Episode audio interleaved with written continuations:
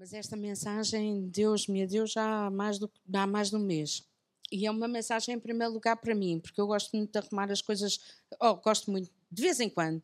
Dá-me assim um vibe e eu gosto de arrumar as coisas dentro de caixinhas e ficar tudo muito segmentadinho e muito arrumadinho e muito formatadinho. Mas Deus não é assim. E eu, naturalmente, também não sou, mas de vez em quando esqueço-me. e, portanto, esta mensagem, em primeiro lugar, é para mim, porque aquilo que Deus faz normalmente é desarrumado. Para ele não é desarrumado, mas para nós, porque não vemos tudo, não é? Só vemos um bocadinho. Ah, sim, por favor, as crianças podem ir para a super igreja. E os adolescentes também, obrigado, daí. Os adolescentes não vão para a super igreja, vão ali para a reunião de adolescentes.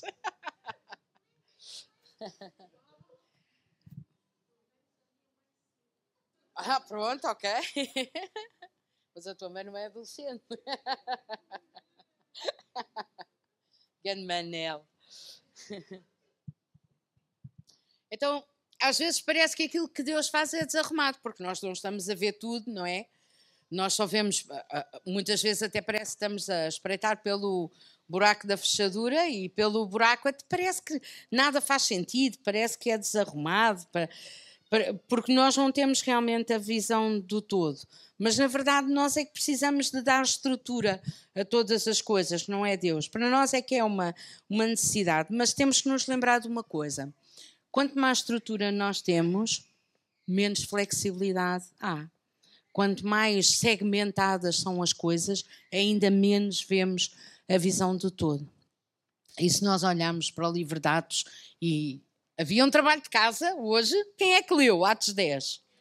Ah, muita gente fez o trabalho de casa, espetacular. Algumas pessoas até partilharam alguma coisa no grupo de partilha, a Sónia, o Manel, mas uh, se nós lermos o livro de Atos inteiro, aquilo é uma confusão, é, é, é, é desarrumado. É uma confusão no sentido que é desarrumado. É muito diferente de tudo que os judeus estavam habituados e parece que, que não se percebe os objetivos, não se percebe com que estrutura é que as coisas estão a acontecer.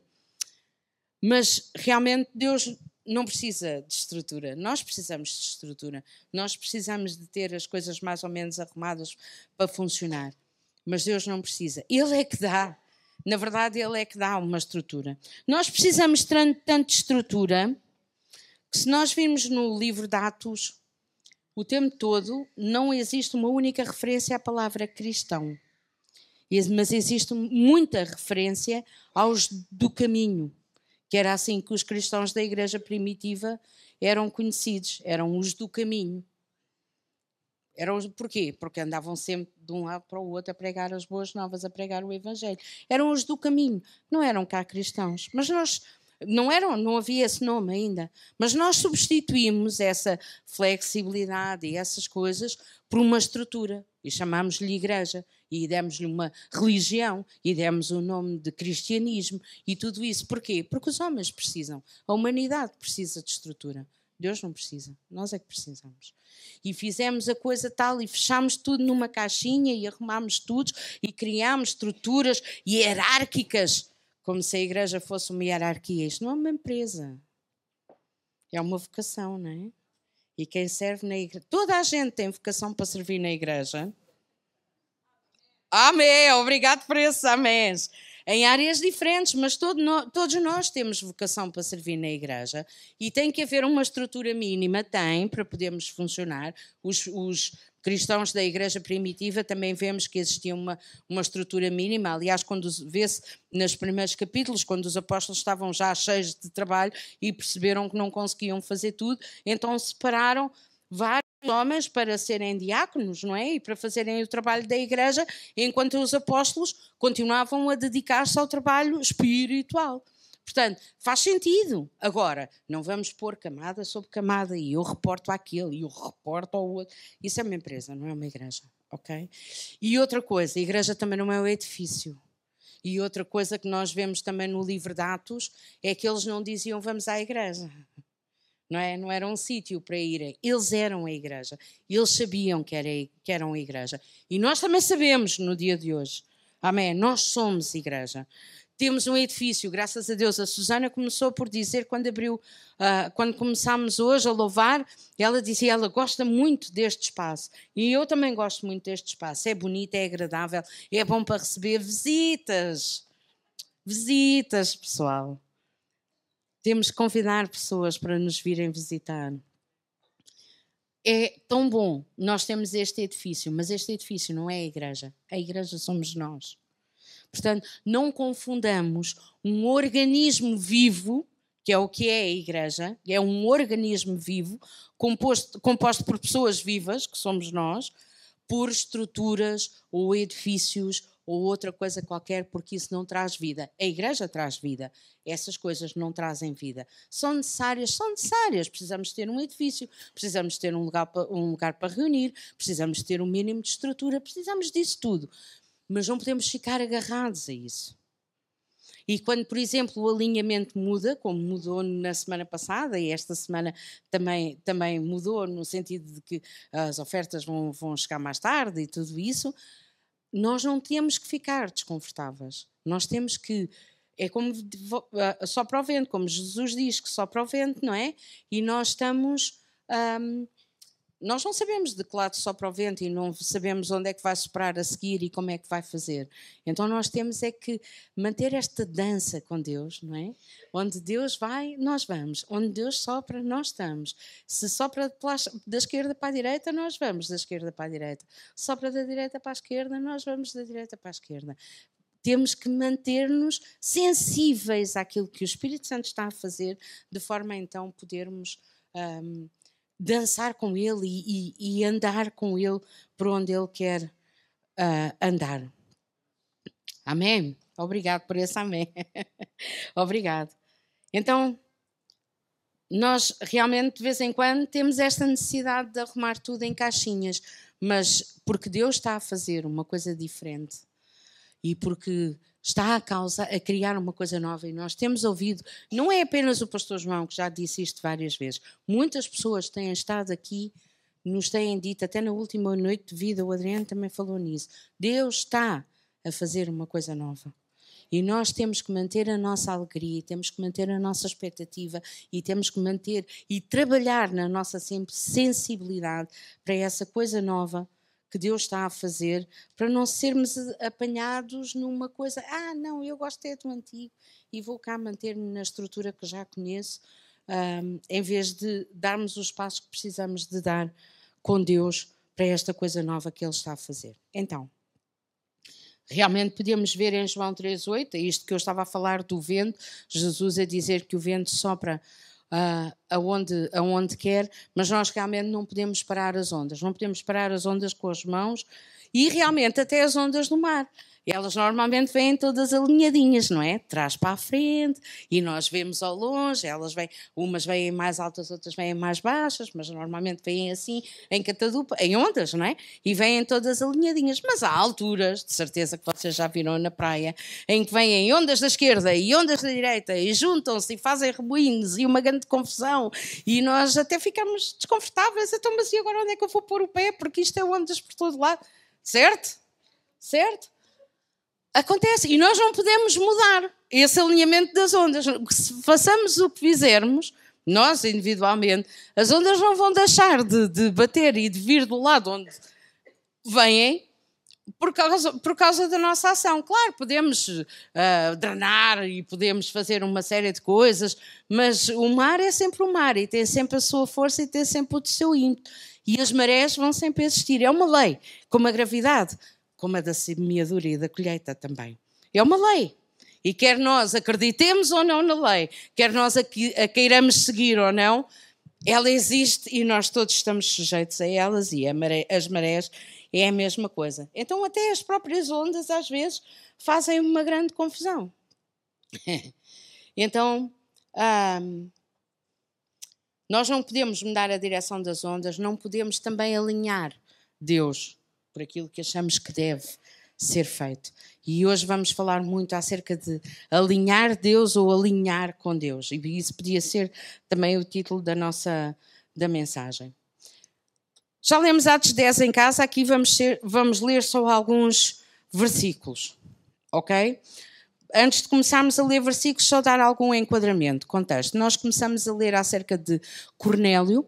Cornélio era um centurião, mas não era um centurião qualquer. Portanto, ele tinha soldados a, a seu mando, ele, ele comandava provavelmente mais do que uma centena de homens, ok?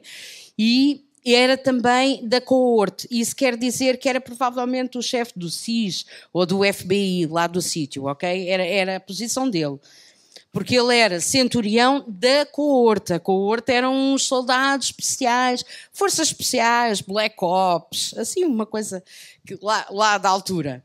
Portanto, não era uma pessoa qualquer, mas diz que ele era, ele era gentil, como, como percebemos, não era romano, mas ele tinha bom testemunho e tinha bom testemunho lá em Cesareia, onde ele habitava, uh, junto também do, dos, dos judeus também.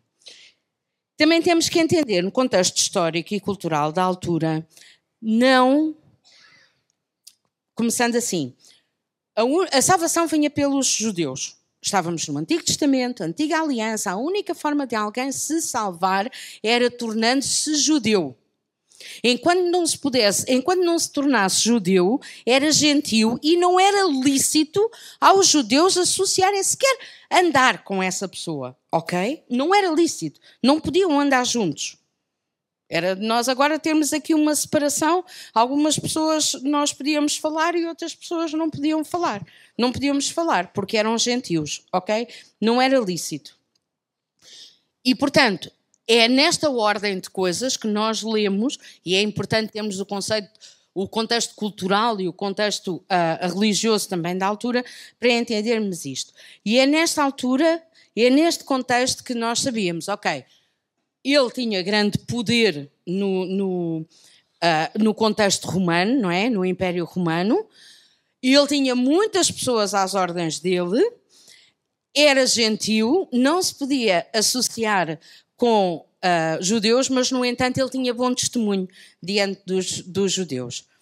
E de repente aparece-lhe um anjo que começa a falar com ele e diz-lhe o que é que ele tem que fazer. E nós vemos depois, nos versículos 7 e 8, que, retirando-se o anjo que lhe falava, chamou ele os dois dos seus criados e um piedoso soldado dos que estavam ao seu serviço. E havendo-lhes contado tudo, os enviou a Jope, porque o anjo disse-lhe: está lá o Simão Pedro, está em casa de Simão o curtidor, então tu mandas, vai lá mandar pessoal para irem chamar o Pedro, que ele depois chega cá e conta tudo aquilo que tu tens que fazer para te poder salvar. Ok? Imaginem o que é o chefe do FBI, o chefe do SIS, chamar alguns dos seus empregados, algumas das pessoas que lhe reportam diretamente e contar-lhes: Olha, tive aqui um anjo que me veio visitar e me disse para eu fazer estas coisas. Vocês entendem? Ele fez isto sem medo de cair no ridículo. Eu lembro-me aqui há uns anos, porque a Alexandra Soldado ou alguém disse que ah, eu falo com Deus e não sei o quê. Ela foi gozada até à quinta casa porque disse isto em público. Agora imaginem o chefe do SIS.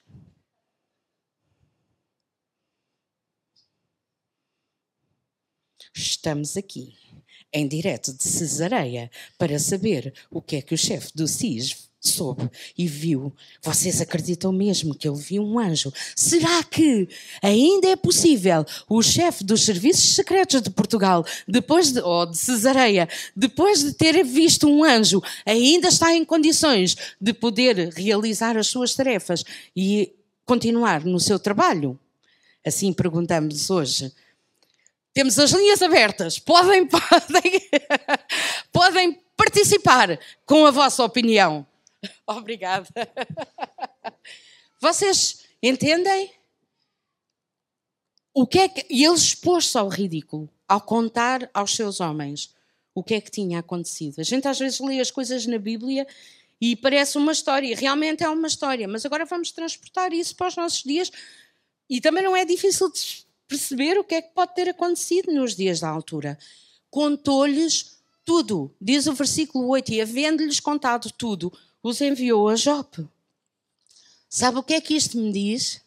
Olá, bom dia, bem-vindos. Sabe o que é que isto me diz? Que este homem estava tão desesperado, tão desesperado por Deus, tão desesperado por Jesus, que não pôs a sua reputação, o seu trabalho, a sua vida, a vida conforme a conhecia, não a pôs à frente ou não a pôs acima da necessidade que ele tinha de Deus. E ele pôs tudo em risco por causa da necessidade que tinha de Deus e de quão desesperado ele estava de Deus. E isso faz-nos perguntar na nossa própria vida se nós seríamos capazes de fazer algo idêntico. O próprio Jesus disse, não é? Nós, que às vezes nem no louvor levantamos as mãos por vergonha, ou às vezes o pastor Jorge diz: Vamos dar um brado de júbilo. E a malta diz: Amém. É um bradozinho, não é? E não, no nosso local de trabalho ninguém sabe que somos crentes e outras coisas do género por vergonha. Jesus disse: Quem se envergonhar de mim, também o filho do homem se envergonhará dele. Mas é que está a chegar a um tempo, meus queridos, está a chegar a um tempo em que nós vamos, provavelmente, mesmo que queiramos manter a compostura, não vamos conseguir. E sabem outra coisa que está a acontecer maravilhosa? É que mesmo os grandes chefes já não têm vergonha de falar do seu local de trabalho. E eu preparei aqui um videozinho muito pequenino. Preparei, não. Pedi. Nós somos um, não é? Por isso é que é eu. A minha outra metade. Preparou aqui um videozinho muito pequenino do CEO, ele já foi CEO da, da VMware, quem é do IT sabe o que é que isso quer dizer, que é a principal empresa de virtualização. Vou pôr isto para baixo, para vocês poderem ler. Uh, ele, ele foi CEO da VMware e hoje em dia é CEO da Intel, que é quem produz os chips que são usados em praticamente todos os computadores. Portanto, é deste nível de poder de todo o mundo que nós estamos a falar. E o que ele diz acerca da fé no seu local de trabalho é o seguinte. And today there's a lot of discussion on diversity and inclusion. Okay? And it turns out that for humanity, over 70% of all humans on the earth claim that faith is an or the most important thing in their lives. So if we're going to talk about diversity and inclusion, but we're not going to allow faith in the workplace, I'm telling 70% of humanity, no, the most important thing to you can't come into the workplace. Mm. So of course, diversity and inclusion means that faith needs to come into the workplace. It needs to be visible. Otherwise, I'm telling you, keep that at home but other aspects of inclusion you're able to bring into the workplace. You know, that doesn't work, right? You know, diversity and inclusion is all about bringing your whole self into the workplace, your ethnic self, you know, your sexual orientation, your social, and uh, your faith. So I say, I'm proud of bringing my faith into the workplace. And in fact, if I, as the CEO, who's the chief culture officer of Intel, yeah. can't demonstrate my diversity in the workplace, then how can anybody? É isto. Hoje em dia fala-se muito de diversidade e inclusão no local de trabalho e isso quer dizer o quê? Orientação sexual. Acima de tudo, orientação sexual. Também a orientação. Obrigada, Nazaré. Também a orientação étnica. Mas o que ele está a dizer é: sim, isso é importante, mas mais importante que isso tudo, e porque é importante para 70% da humanidade, é trazermos a fé. É trazermos a fé para o nosso local de trabalho. E este é um dos CEOs mais importantes do mundo inteiro e que não tem vergonha de falar da sua fé. Amém. Estamos a viver tempos muito empolgantes, como diz ali a Miriam, muito empolgantes. Poder ver isso hoje é realmente muito importante e dá-nos exemplos de como nós também nos devemos comportar. Agora, Pedro. Pedro, está lá em Atos 10 também. Pedro estava lá alegremente em casa de Simão, o curtidor, a certa altura subiu ao terraço para poder ter o seu tempo de oração com Deus, ele e Deus, e teve fome e pediu que lhe preparassem alguma coisa. E, provavelmente teve a visão mais estrambólica, mais assustadora que qualquer judeu pode ter, em que vinha um lençol cheio de todos os animais da terra. Ora, nós sabemos que das 613 leis que os fariseus tinham escrito, escrito e dito, porque os fariseus honravam mais a tradição oral e todas as leis que eles, entretanto, tinham acrescentado e tinham inventado para o povo poder cumprir, e era quase impossível cumprir as 613 leis, não é? Mas isso deixamos para o outro dia. Uh, dessas leis todas e também do que está escrito de facto na Torá, os judeus não tinham a permissão para comer de tudo. Eles sabiam que não podiam comer de quem tivesse uh, dos animais que tinham as patas fendidas ou que tinham um determinado revestimento de, de, no corpo e assim sucessivamente. Portanto, havia animais muito específicos dos quais eles podiam comer e dos outros não podiam. Mas este lençol vinha cheio de tudo, quadrúpedes de todo o tipo e pássaros e répteis e tudo. E Pedro deve ter olhado para aquilo e deve ter pensado: ah, que nojo! Não vou comer isso. Mas a voz dizia-lhe: Toma, Pedro, mata e come. E Pedro, não, Senhor, como é que tu me podes pedir uma coisa dessas? Isso é nojento, não vou fazer. Eu que me esforço tanto por cumprir as 613 leis, todas, para te agradar. Porque Deus, todos nós sabemos, Deus agrada-se é quando nós temos uma lista do que devemos fazer e uma lista do que não. Não. Deus não é assim. Ele agrada-se quando nós nos chegamos até Ele. Isso é que Ele se agrada, não é? Quando nós temos listas, faz e não faz. Não. Mas era assim, não é? No Antigo Testamento era assim, existiam estas listas. Certo e errado. Antigo Testamento é tudo acerca do conhecimento do bem e do mal, certo e errado. Isto está certo, podes fazer, isto está errado, não podes fazer. Na nova aliança é que tudo isto foi mudado por relacionamento, foi-me dado por amor. E eles estavam a dar os primeiros passos na nova aliança. Portanto, era normal que a estrutura deles ainda estivesse no Antigo Testamento, na Antiga Aliança. E Deus diz: Toma, Pedro, levanta-te, Pedro, mata e come. Diz lá em Atos, nos versículos 14 e 15. Mas Pedro disse: De modo nenhum, Senhor, porque nunca comi alguma coisa comum e imunda. E segunda vez lhe disse a voz: Não faças tu comum ao que Deus purificou. Manel, no, no, no grupo de partilha, chamou a atenção para uma coisa muito interessante. Pedro negou Jesus três vezes. Três vezes Jesus lhe perguntou: Pedro, tu amas-me? Três vezes o lençol desceu até Pedro nesta visão. E Deus lhe disse: Isto não faças tu comum ao que Deus purificou. Esta é a mesma coisa que Deus diz para nós hoje. Não faças tu comum ao que Deus purificou. Lá por tu nunca teres visto, lá por as tuas ideias acharem alguma coisa, não quer dizer que isso esteja correto. Não faças tu comum ao que Deus purificou. Amém? Obrigado por esses améns e aleluias. É mesmo importante nós sermos renovados no nosso entendimento por aquilo que está na palavra. E quando estamos a ler, pedirmos ao Espírito Santo que nos ajude a entender aquilo que estamos a ler. Quer dizer, agora, diz o Pedro, se me derem pezinhos de porco com entrada, eu já não posso dizer que isso não é lícito aos judeus comerem e vou ter que comer. Eu dei o exemplo dos pezinhos de porco porque eu não consigo mesmo comer. É daquelas comidas que não consigo mesmo. Mas não consigo. boa, boa. O é espetacular. E já agora, não se embora sem dar os parabéns à Guida, que faz anos hoje. E um beijinho para a Sol, também faz anos hoje. É tão desconfortável. Que coisa tão desconfortável. Mas sabe aquilo que Deus nos está a chamar para os dias de hoje é para nós vivermos desconfortáveis e ficarmos confortáveis com este desconforto. Nunca sabemos o que é que vai acontecer a seguir. Esta série que nós já vimos até alguns episódios aqui numa noite de vida, o The Chosen, mostra muito isso. Os discípulos nunca sabiam o que é que iam acontecer a seguir, nem quando estavam com Jesus e muito menos no livro de Atos. Se nós vemos especialmente os, os talvez os dez capítulos finais de Atos, é que os discípulos nem sequer sabiam quanto tempo é que iam ficar em cada terra, porque era consoante Deus ordenasse. Não podiam ficar um dia, três dias, três semanas, três anos não sabiam. Quão desconfortável é isso?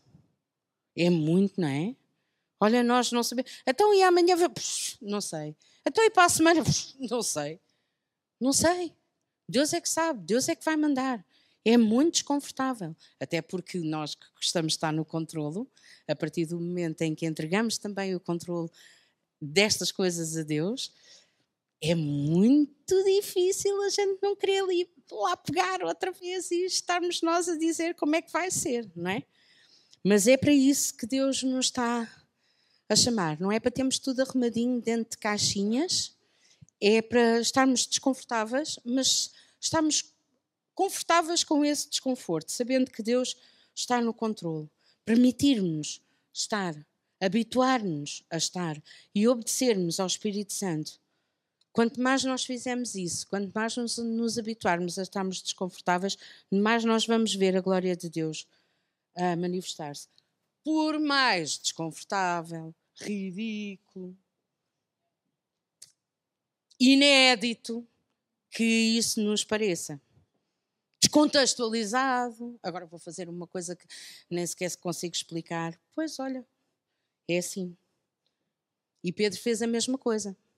Apareceram, estava ele a pensar nisto quando apareceram lá os homens enviados por Cornélio e ele ainda estava a pensar no assunto, desceu, esteve a conversar com eles, eles passaram lá à noite e de manhã o Pedro foi, mas muito sábio, não foi sozinho, levou alguns homens que estavam ali uh, com ele, levou-os também com ele para irem lá à casa do Cornélio. E avançando, no versículo 28, diz: Disse-lhes: Vós bem sabeis que não é lícito a um varão judeu a juntar-se e chegar-se a estrangeiros, mas Deus mostrou-me que a nenhum homem chame comum ou impuro. E como dizia a Sónia, é mesmo forte e é mesmo algo que nós devemos ter nas nossas mentes. Deus não faz acessão de pessoas. Deus não faz acessão de pessoas. Então, já sabemos, Israel era o povo escolhido, os israelitas, os judeus valiam mais do que os gentios, os homens valiam mais, muito mais do que as mulheres, e assim sucessivamente. Era a sociedade da altura, não estou a julgar, estou só a dar contexto histórico, ok? Um homem judeu valia muito mais para o sistema de, de, então valia muito mais do que qualquer homem que não fosse judeu. Eram, mas o que eles estavam a aprender nessa altura era que Deus não fazia acessão de pessoas. E meus irmãos, eu tenho que vos pedir perdão, mas ou peço-vos perdão, mas tenho que dizer isto. Nós continuamos a ter que aprender isto. Deus não faz acessão de pessoas. Ou porque nós vimos à igreja todos os domingos somos mais que alguém? Ou porque nós servimos num determinado departamento da igreja somos mais que alguém? Ou porque nós já temos algum conhecimento ou alguma coisa somos mais que alguém? E muitas vezes nós somos tentados. E eu não estou a falar de ninguém, estou a falar de mim. Muitas vezes nós somos tentados, ah, porque eu já estou no nível superior, eu já sei, eu já. Nada, nada. Deus não faz acessão de pessoas e somos todos iguais perante Ele. E o pastor João diz isso muitas vezes. Nós somos todos iguais. E então Pedro obedeceu, sabendo que não era lícito. E Pedro obedeceu. E aí Cornélio contou tudo o que se tinha passado. Deus começou a dar testemunho acerca de Jesus, da sua vida, do, do seu ministério, da sua morte, da sua ressurreição. E aí aconteceu uma coisa Pá, não sei onde é que Deus tinha a cabeça, sinceramente. Vamos ver, versículo 45 e 40, 44 e 45. Diz assim: E dizendo Pedro ainda estas palavras, caiu o Espírito Santo sobre todos os que ouviram a palavra. E os fiéis que eram da circuncisão, ainda bem que Pedro tinha levado homens com ele, todos quantos tinham vindo com Pedro maravilharam-se de que o dom do Espírito Santo se derramasse também sobre os gentios. Mas Deus está doido, diz o Pedro. Primeiro manda-me comer de coisas que não são lícitas comer, agora manda-me pregar o Evangelho. Eu estou a um centurião da coorte lá do FBI, dos serviços secretos, e agora foram todos cheios do Espírito Santo. Mas toda a gente sabe que não é assim que se faz. Oh, pastor Jorge, não é assim que se faz. Primeiro tem que vir à igreja. Depois, no apelo, tem que levantar a mão. E depois tem que vir à frente, fazer a oração do pecador e o pastor tem que orar por eles. E depois têm que ir ao ensino do batismo e têm que ser batizados nas águas. E só depois é que podem ser uh, batizados no Espírito Santo. Eu não, ok, eu estou a ridicularizar, mas é muito importante as pessoas serem batizadas nas águas. É um testemunho que nós damos de que morremos para a velha vida e que estamos prontos, fomos sepultados com, com Cristo e fomos ressuscitados com Cristo. Isso é muito importante. E já agora deixem-me dizer-vos quem quer ser batizado nas águas, venha falar comigo, é para, ou com o pastor Jorge, para tomarmos nota, ok? Porque em breve vamos marcar uma data para o batismo, ok? Ah, eu esperava receber mais à mesa aqui. Amém. Vamos ter batismos nas águas. Isso é muito importante. E muitas vezes até se ensina que este é o caminho certo para quem é pecador poder andar com Cristo. Mas Deus faz como quer e só para onde quer. E foi isto que aconteceu. Eles não levantaram a mão, eles não vieram à frente, eles não tiveram ninguém a impor-lhe as mãos, eles não fizeram a oração do pecador, eles nem sequer uh, tiveram batismo nas águas e, no entanto, foram batizados com o Espírito Santo e eles ouviam-nos a falar em línguas. Deus já tinha feito, Jesus já tinha feito uma brincadeira do género, lá com aquele ladrão lá na cruz, não é? Também não levantou a mão. E e também nem sequer foi à igreja, nem sequer fez a confissão do pecador. Por acaso fez, a confissão fez. Mas nem sequer teve o ensino, não foi batizado nas águas. E Jesus disse: Ainda hoje, ainda hoje, estarás comigo no paraíso. Realmente Deus faz coisas que não cabem na cabeça de ninguém. E lá estamos nós a querer alinhar Deus. Oh Deus, não é assim que se faz. Não é assim que se faz. Deus, Jesus deu um passe VIP àquele ladrão. Mas como? Como, como é que é? Agora notem-se. Versículo 45 diz. Não, 45, 45 ainda diz. Obrigado. Maravilharam-se de que o dom do Espírito se derramasse também sobre os gentios. Maravilhar-se não é dizer, ah, que maravilha. Não, é espantar-se. É até ter dificuldade em aceitar alguma coisa. Isso é que é maravilhar-se. É ficar de boca aberta de espanto e dizer, mas como é que isto é possível? Como é que isto cabe na, na cabeça de alguém que esteja a, ser, que esteja a acontecer? Eles maravilharam-se porque os ouviam falar em línguas e glorificar a Deus e magnificar a Deus. O que quer dizer que aqueles gentios, que eram gentios, agora eram iguais a eles. Iguais. E já não havia esta coisa de, ah, eu sou judeu, eu acredito em Deus, eu ando com Deus, sou superior a ti. Não, é, agora eram mesmo iguais. Já eram iguais na acessão de Deus, na, na concepção de Deus, e agora eram iguais aos olhos deles também. Por isso é que eles estavam com dificuldade em aceitar. E nós, às vezes, só às vezes, temos. Aqui não, noutros sítios, temos dificuldade em aceitar que pessoas que nos entram pela porta adentro são iguais a nós, mas é que são mesmo iguais a nós. E estou muito contente por pessoas que recentemente entraram-nos pela porta adentro. E eu espero mesmo que vocês se sintam bem aqui e que entendam que nós somos uma família. E que nós estamos aqui para vocês. E que nós estamos aqui para vocês. Aleluia. Porque Deus, mais uma vez, não faz exceção de pessoas. E então Pedro fez o óbvio, que é, esta malta claramente arrependeu-se, claramente receberam o Espírito Santo, e pá, então vamos batizá-los na água aqui mesmo, aqui e agora. Vamos arranjar água e vamos batizá-los. E assim o fez, batizou-os. Nós já, já sabemos também vamos fazer alguma coisa sobre isso. Mas reparem, batizou-os na água e diz depois que.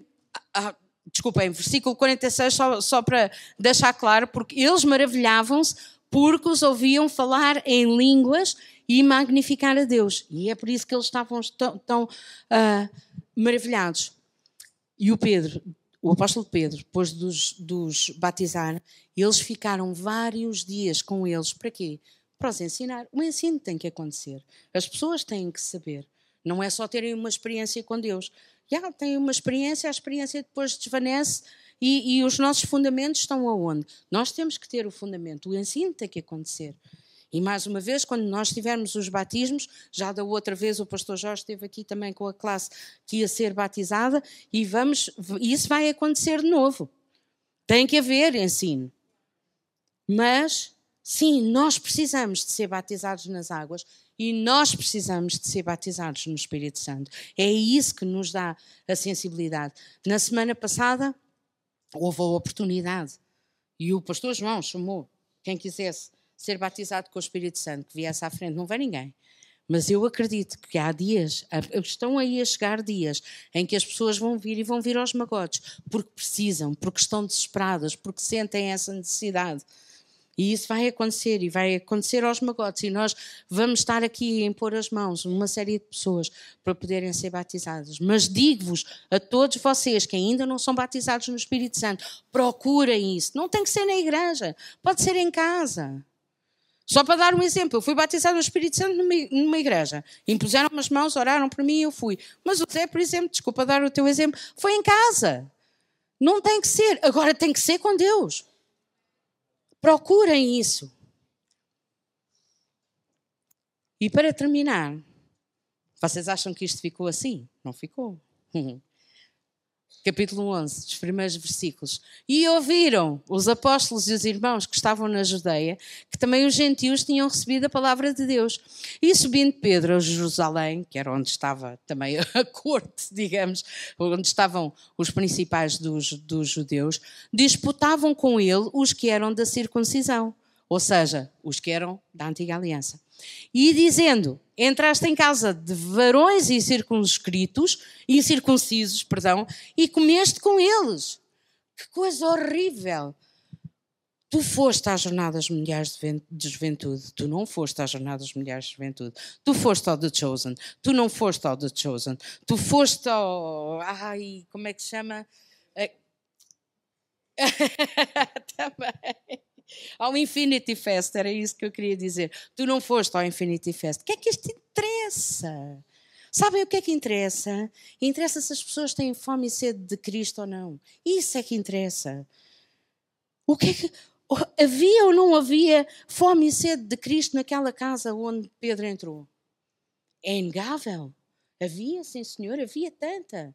Que de, o próprio Deus deu indicações de como é que deveria ser. Então, é isso que interessa. Gente com fome e sede de Cristo e nós temos a obrigação de os alimentar. Nós que conhecemos a Cristo temos a obrigação de os alimentar com boa palavra, com, boa, com sã doutrina. E lá Pedro, com muita paciência, explicou tudo direitinho. Vemos lá em Atos 11. Mais uma vez, ainda bem que ele levou pessoas com ele porque senão tinha sido a palavra dele contra a dos outros. E assim várias outras pessoas foram com ele e puderam também testemunhar. Isso é sabedoria também para nós hoje, ok? Isso também é sabedoria para nós. E isto ah, termina com um versículo que não está aqui, mas eu, eu quero terminar a história com um versículo que não está aqui, mas que vos queria ler, que é o versículo 17 do capítulo 11, que diz assim: Portanto, se Deus lhes deu o mesmo dom que a nós, o Espírito Santo. Quando havemos crido no Senhor Jesus Cristo, quem era então eu para que pudesse resistir a Deus? Então, meus queridos, não resistamos a Deus nas coisas que Ele quer fazer lá, porque a gente nunca viu, nunca ouviu, não se parece com nada, não tem nada a ver com nada. Mesmo assim, que nós não resistamos a Deus. Porque Deus é que sabe como é que faz as coisas. A nossa parte é dar Jesus às pessoas. Então não resistamos a Deus. Vamos tirá-lo da caixinha onde o queremos pôr. Amém. Vamos tirar Deus da caixinha. Hum? Não estavas a dizer alguma coisa? Amém. ok. Sabem, Pedro sabia quem era. Pedro conhecia Deus. E essa também é uma diferença. É que quando, quando a gente conhece o nosso Pai, conhecemos o nosso amigo, e o conhecemos não apenas como Salvador, mas o conhecemos como Pai, como amigo, como alguém que nos ama e que ama aos outros, nós começamos a entender: sim, Deus ama-me a mim, mas também ama a ti, a ti, a ti, a ti, a ti, a ti, a ti. E ama-nos a todos. E, hoje, durante o louvor, estávamos de facto a magnificar a Deus todos juntos. Eu estava a pensar. Uh, o, o cristianismo não é um exercício individual. Nunca pode ser um exercício individual. Porque nós somos o corpo de Cristo. E quando as pessoas dizem, ah, eu tenho comunhão com Deus lá na minha casa, não é? E as pessoas deixam de ir à igreja e pensam, ah, eu tenho comunhão com Deus lá em minha casa. Certo, mas não é a mesma coisa.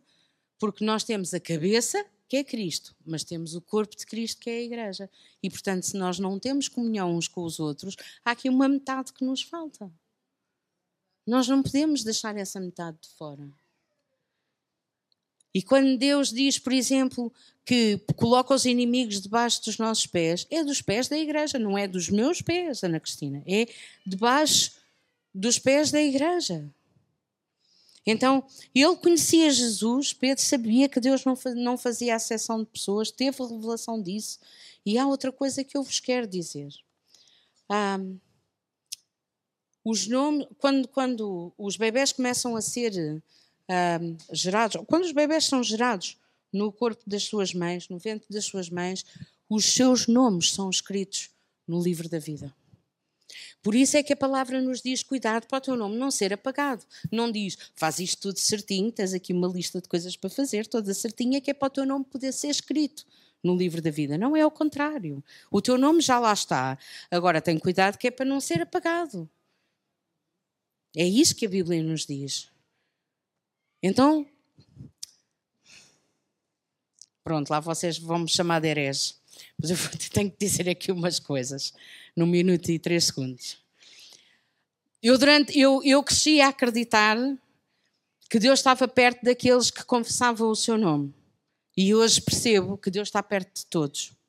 Assim como a terra era sem forma e vazia e estava em trevas, mas o Espírito Santo pairava sobre toda a terra. Estava em trevas, não tinha forma, estava completamente vazia e, no entanto, o Espírito Santo estava lá. E Jesus, quando morreu, morreu para todos. Agora é a nossa decisão se confessamos ou não o seu nome, mas Jesus morreu por todos. E Deus está perto de todos. Agora nós é que reconhecemos que Ele está perto de nós ou não. Mas Deus, Jesus, está perto de todos. O seu Espírito Santo está perto de todos.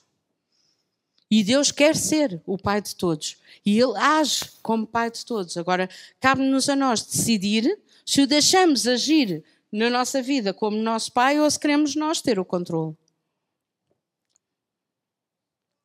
Mas realmente, o não fazer acessão de pessoas é isto. Ele é pai de todos. Então, não queremos nós. Quando o profeta Joel profetizou que o Espírito Santo seria derramado sobre toda a carne, não é a carne que professa o nome de Jesus, é toda a carne, é o que está lá escrito. Nós é que durante muito tempo nas igrejas aprendemos, não, é só aqueles que são escolhidos, é só aqueles que não sei quê, é só aqueles que confessam o nome de Cristo, não é todos. Agora há uns que recebem, nós recebemos, e há outros que ainda não sabem. E é nosso trabalho ajudá-los a descobrir. Então, que nós possamos, a cada dia, durante esta semana, pedir a Deus que abra os nossos olhos para aqueles que estão à nossa volta, para que possamos também ser canal de bênção e ser a ajuda que eles precisam para terem os olhos abertos para o amor de Deus nas suas vidas. Amém?